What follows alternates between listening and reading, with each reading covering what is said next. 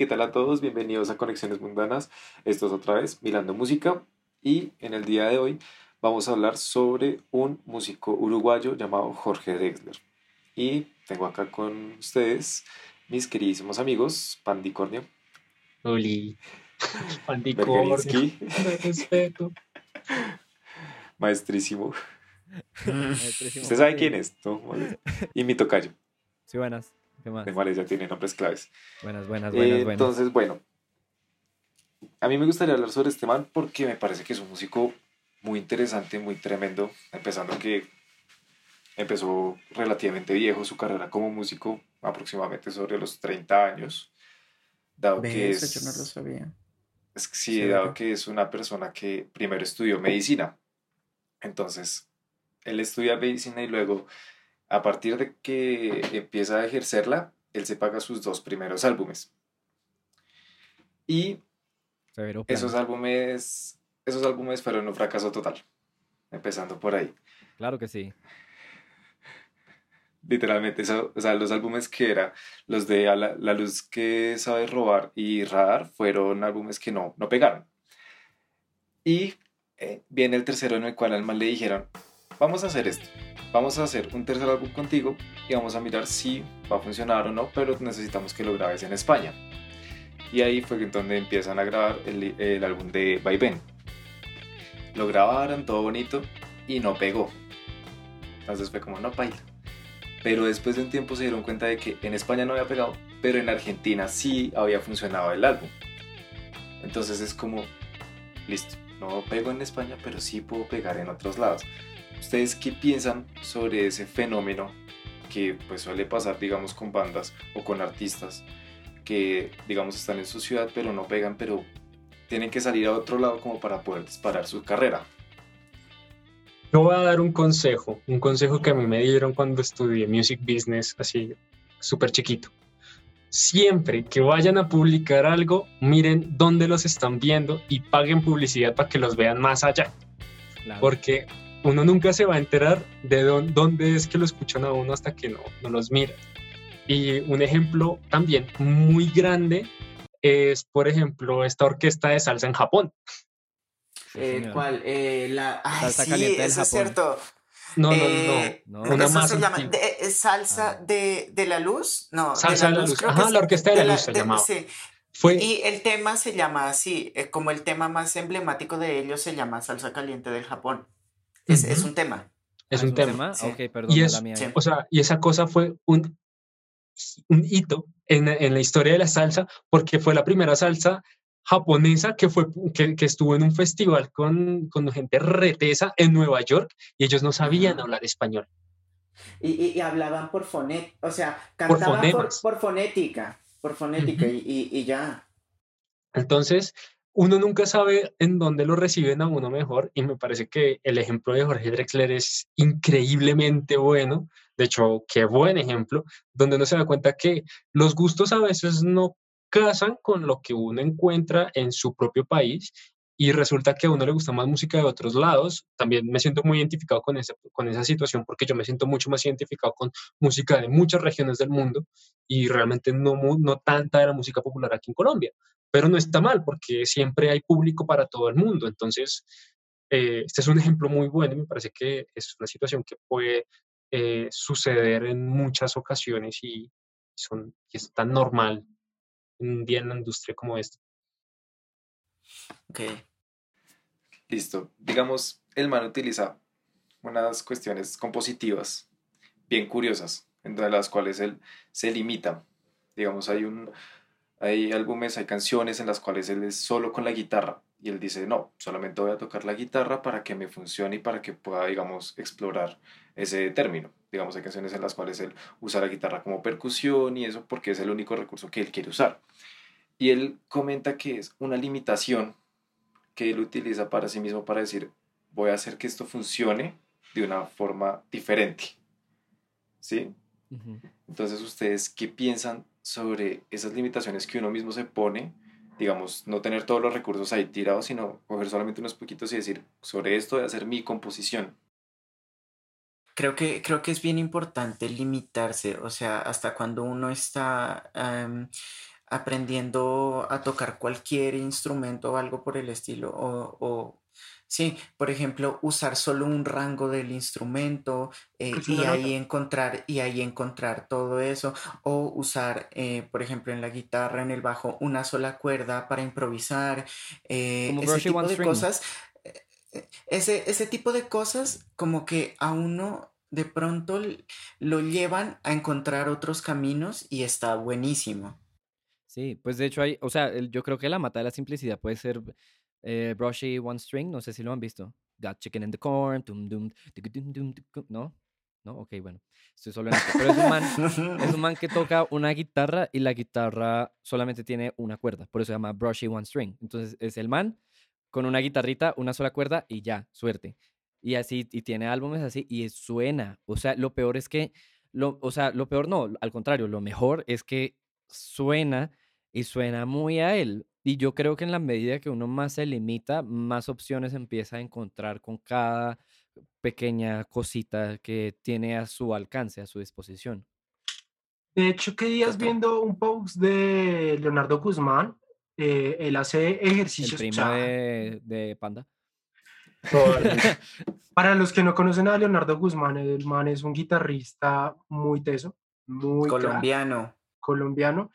Y entonces el man empezaba a tocar la guitarra y entonces al man creo que se le estalló como una o dos cuerdas, ¿sí?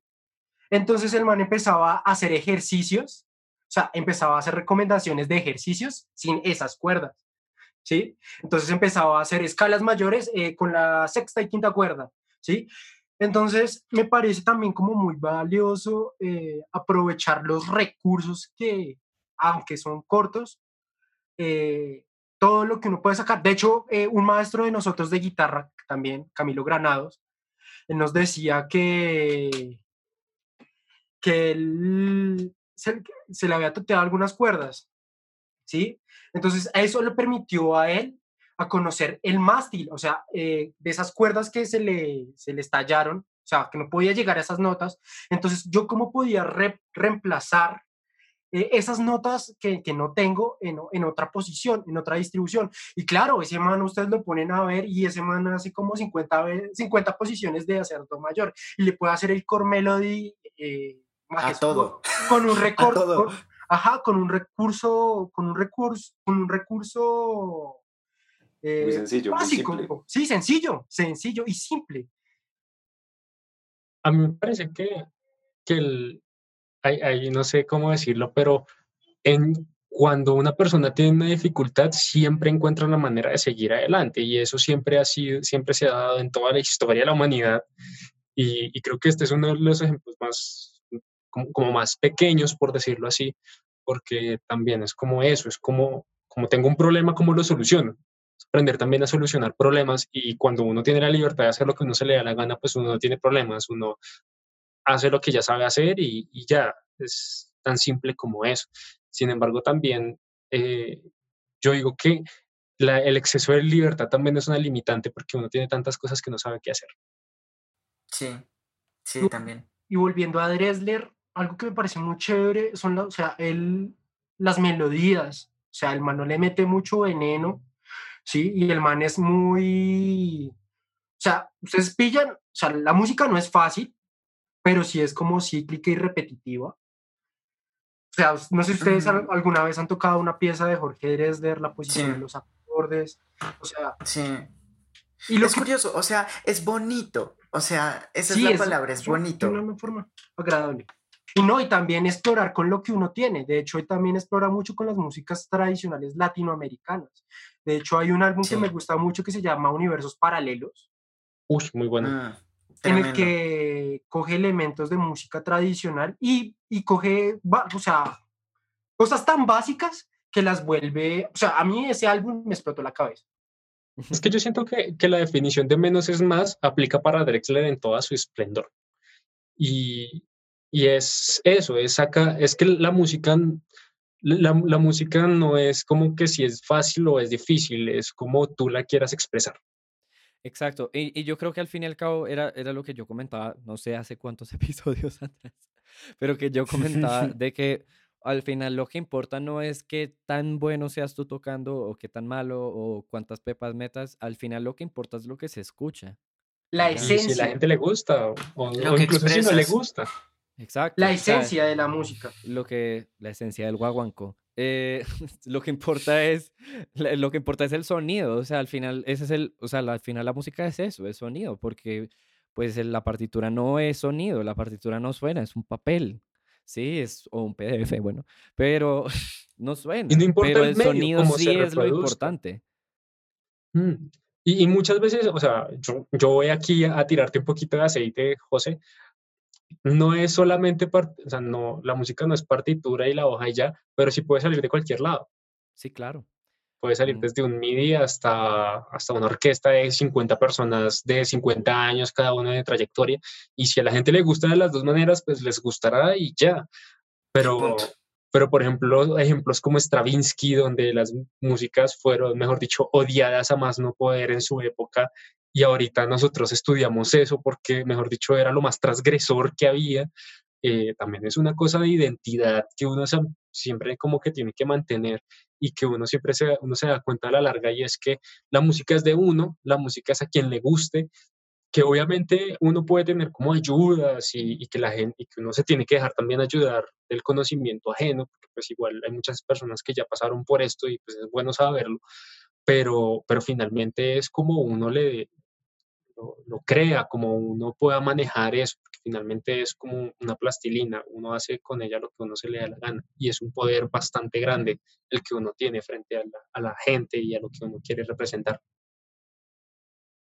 Sí, digamos, por, por lo menos a mí este man me llama mucho la atención porque pues hace música muy buena, compleja, pues para mí, a mi parecer es en un cierto sentido compleja. Y es un man que es muy empírico, es un man que pues primero como tal no es un músico hecho a partir de una academia, sino que es un músico hecho a partir de las experiencias. Porque él mismo lo ha dicho, yo me solía sentar en la universidad a escribir mis poemas, mis letras, cogía la guitarra y sacaba mis canciones es algo que a mí me parece muy valioso de él y es cómo fue que a partir de, digamos, una cuestión eh, poética como es la décima, que es una estructura poética bien compleja, bien complicada de hacer, hace unas canciones pues muy bonitas. Hay una que es Milonga y un moro judío, Ujú. en donde literalmente explica como una cuestión que a él le pasaba mucho porque pues la, la mamá es cristiana y el papá era judío, entonces siempre era como esa relación de, de creencias un poco complicada, pero pues no era, eran vainas que se presentan hoy en día. Y es como Ajá. va a plasmarlo él en, una, en un texto con una armonía que le funcione y fuera de eso con un ritmo tradicional eh, uruguayo que es la milonga. Nota para aquellos que no son músicos y pues que no saben más o menos qué es la milonga. La milonga es un ritmo eh, pues que viene también a- viene de África y que se empezó a, a dar por, a- por todos lados pero por un ritmo que es 3-3-2, que vendría siendo 1, 2, 3, 1, 2, 3, 1, 2, 1, 2, 3, 1, 2, 3, 1, 2. Y, y eso hace que sea bien de ellos, bien tradicional. Oye, ahí, ahí, este- ahí como complementándote un pelín lo de la décima, eh, es curioso porque si no estoy mal fue Joaquín Sabina el que le metió la espinita como de, de Sí, y, y, y por qué no, Sí, y por qué no que me mandas ahí con, con- con las décimas. ¿Y por qué no, por qué no te mandas ahí con unas décimas? Y lo puso a estudiar. Fue, Sí, fue Joaquín Sabina el que, le metió, el que le metió la espineta de la décima. Sí, perdón, tenía que hacerlo, lo siento, era muy obvio. Era muy obvio el chiste. Digamos, este man también tiene una vaina que, pues para mí es un canto recitado, digamos, en una canción que se ve mucho, es guitarra y voz. Pues a mí me parece complicado esa canción porque el man habla bastante rápido, excepto en el coro, entonces es como... O sea, ¿Qué Uf. carajos? Ni si, no alcanza a hacer rapeo porque pues, pues sí tiene cierto ritmo, Porque es pero no Drexler. es como tal un rapeo, exacto. Pero Pero sí es un recitado bien pues, complejo. técnicamente sería, o sea, técnicamente sería rapeo. ¿Será? Técnicamente hablando. Claro, porque, o sea, al final al- el rapeo es un canto recitado sobre un, sobre un beat. Y pues O sea, que él se esté o- haciendo o su sea, propio beat no quiere decir que no sea. O sea que en el llano también rapean. ¿Sí? Pero en el caso de ellos, ellos, pero ellos sí están buscando, pero ellos sí están buscando una, una afinación, eso es diferente. Un rapeo metalero. Un Pero fíjese que Drexler en esa canción está manteniendo una afinación bastante estable. Uf, sí. Ah, si está buscándole una nota, entonces ya no es rapeo, o sea, es como una recitación. No, sería canto. Sería directamente canto. Es que por ¿Sí? si el rapeo es un tipo de canto. Bueno, no me voy a meter ahí. Punto. Ya. Sí, sí, métete. No, Pero- no, no. ya- ya. No me, no me hagan No, no, empezar. no, Bueno, sí. Pero sí, o sea, yo siento que, por ejemplo, lo que decía, lo que decía Fajardo sobre la décima, que la décima nosotros la vemos como algo complicadísimo, pero la verdad es que para alguien que, es- que, cre- que creció escuchando décimas, puede improvisar una décima sin problema. Y, Es que eso también hace por Sí, ejemplo, mismo, social. lo mismo que nos pasa, lo mismo que nos pasa aquí cuando vienen los gringos y nos dicen, no, esa corchea swing está re mal. Pues claro, porque ellos crecieron toda la vida con esa corchea swing y la, y la hacen natural. O Claro, pero que- pónganlos a ellos a tocar un bambuco y uno les dice, como Eh. ese tres cuartos está mal, señor. Eh, Exactamente, porque es que es una cuestión de naturalidad, ¿sí? O sea, depende de la manera en la que fue criada la persona. Para, para ciertas personas algunas cosas van a ser más difíciles que otras. O sea, por ejemplo, un, un gringo tocando, no sé, sucus africano va a ser una basofia posiblemente. Va a ser muy, Un más- le gringo va a ser muy complicado. No, un gringo negro Depende. posiblemente también, porque no creció. Depende si es no Mike. Pornoy. Depende. Depende. Depende si es Mike Pornoy, güey. No, porque es que, por ejemplo, si es- se los, se les, les voy a poner un ejemplo muy puntual. O sea, si yo Steve Smith. consigo, si yo consigo un gringo negro, pero que, es que creció escuchando puro gospel y lo pongo a tocar sucus, va a Ah, ser no, muy difícil. Se muere. Va a ser muy difícil. mata, y es porque eh, a eso es a lo que ellos están acostumbrados. O sea, no están acostumbrados a tocar eso. Y yo creo que, yo siento que Drexler le va bien con la décima porque de alguna manera o de otra tiene cierto bagaje cultural respecto a la décima, a pesar de que no la conocía muy bien antes de que Joaquín Sabina le metiera la espineta de la la, de la décima. Pero eh, indiferentemente de, sigue teniendo un bagaje cultural que le hace un poco más sencillo acercarse a la décima. Digamos, a mí, a mí me causa curiosidad ese tema de las músicas y ritmos tradicionales de su país y cómo él fue que lo popularizó en cierta medida, pero de otra forma también lo, lo transformó a otra cosa que, pues lo más seguro es que no suena a lo mismo que, que es como los puristas dicen, eso no es una milonga pura, ¿sí? Entonces, ¿ustedes qué opinan acerca de ese tema, sobre transformar las músicas tradicionales o no, está bien dado, está mal dado, por qué es mejor hacerlo y por qué no hacerlo. Todo se transforma. Yo siempre he sido partidario de que la música, la música va a su tiempo, la música es tan transformable como el mismo ser humano. Entonces, me parece que el ser puristas con una, con una obra es, es sacrificar toda la creatividad que ya puede tener de por sí. Tampoco digo que las músicas así como hechas a la antigua, concuerdo. como lo más literal, eh, también me parece muy bueno esas formas porque pues igual es, es que entender una identidad de una tradición, de una cultura, de una época, pero, pero nunca hay que ponerle grilletes a esas cosas porque Sí. me parece que simplemente retrasa lo inevitable. Yo opino dos cosas. La primera, déjenlo ser, ¿sí? Dejen que componga lo que se le dé la puta gana. Bueno, y ahí voy a colocar el audio. pi, ¿Sí? No, fresco. Esto no es family friendly. Eh, sí, o sea, o sea, a mí me parece chévere, o sea, uno tiene que tener respeto con las cosas, sobre todo con la música tradicional, ¿sí?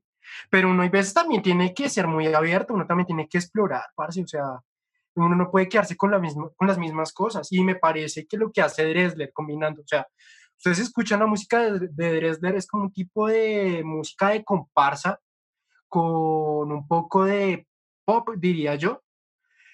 Entonces a mí parece que sí, déjenlo ser. O sea, Jorge Dresler es lo que es. O sea, Gracias a eso. sí, gracias a eso. Y el man es muy creativo. De hecho, el man creo que se ganó un, un Oscar. Un es- ganó Oscar. Un Además, se Oscar. ganó un Oscar. Se ganó ¿En un? Oscar. Sí, señor. No. Sí, Sí, el tipo es muy él se eso. ganó un Oscar por mejor canción para una película. Sí, exacto. Para ¿Cuál una película. película? Ya le di el dato. Ya le doy el dato. Bueno, pero. o sea, Entonces, el, el tipo es muy, el, el man es muy teso. O sea, sí, y a partir de eso, o sea, hay que dejarlo ser. Deben Sí. ir- Sí, igual, igual, yo creo que también, también es bien importante que uno, que uno muchas veces, antes de hacer las transformaciones o antes de eh, fusionar vainas, uno tiene que conocer de dónde, de dónde carajo sale cada cosa. Entonces, entonces eso también está bueno porque es reconocer la tradición de una u otra manera, ¿no? Deme mis mil.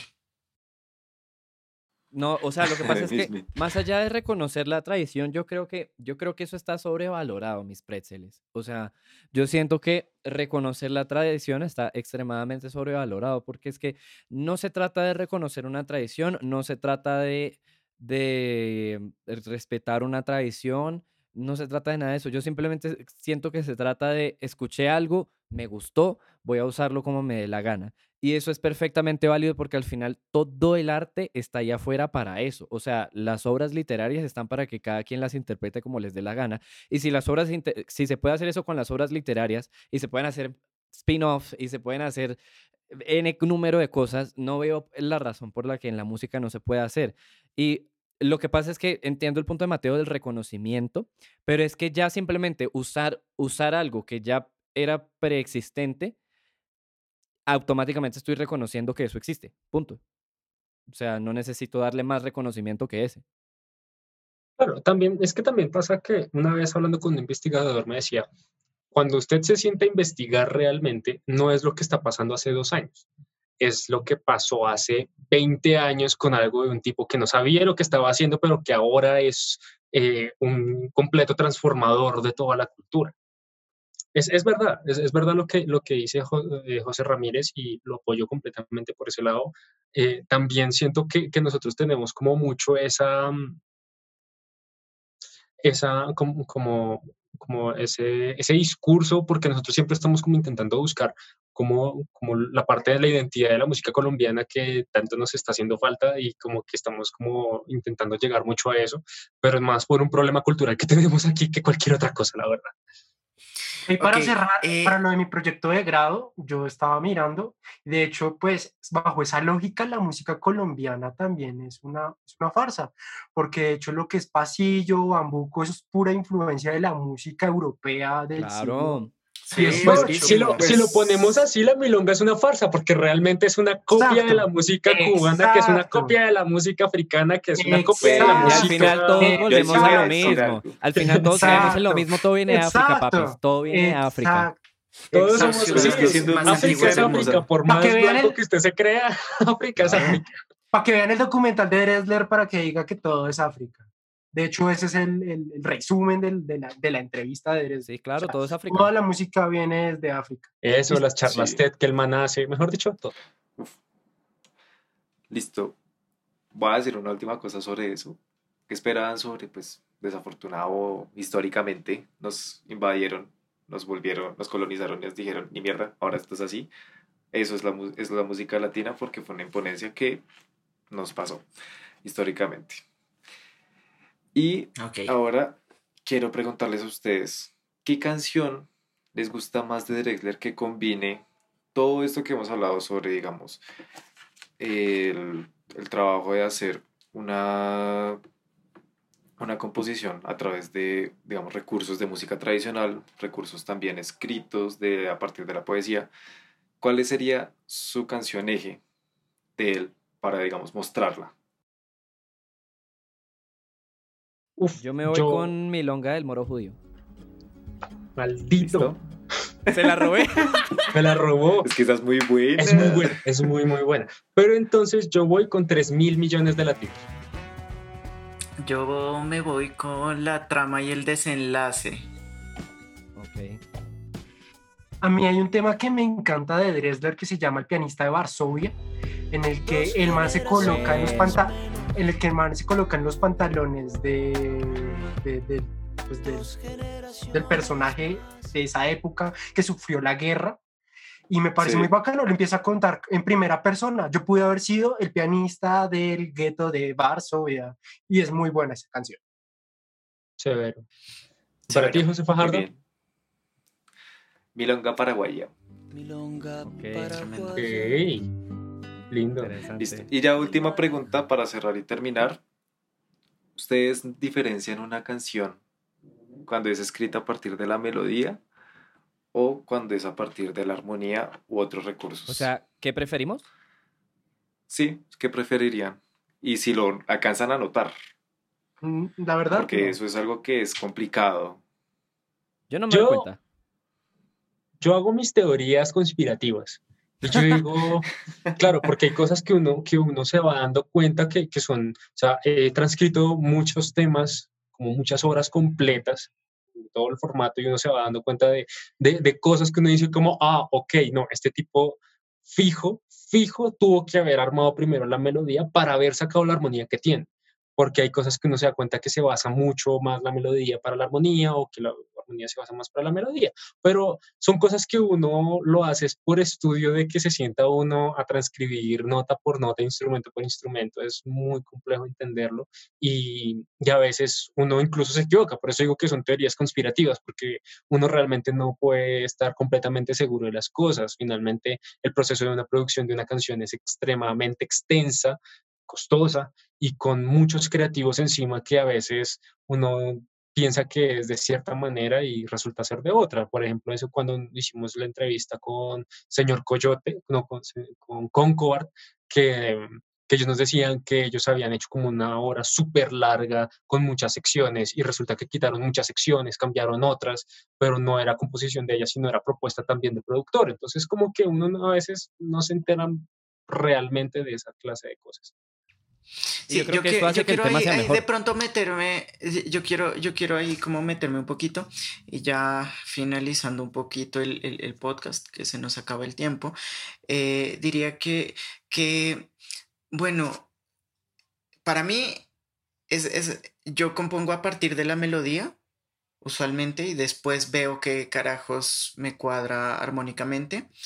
Y eh, siento que cuando, cuando uno piensa en principio desde la melodía suele ser un poco más cantable tal vez, o no sé, o a mí, o a mí me sucede eso, pero también como dijo Panda, teorías conspirativas, eh, y dale, ya ahí cierro mi punto.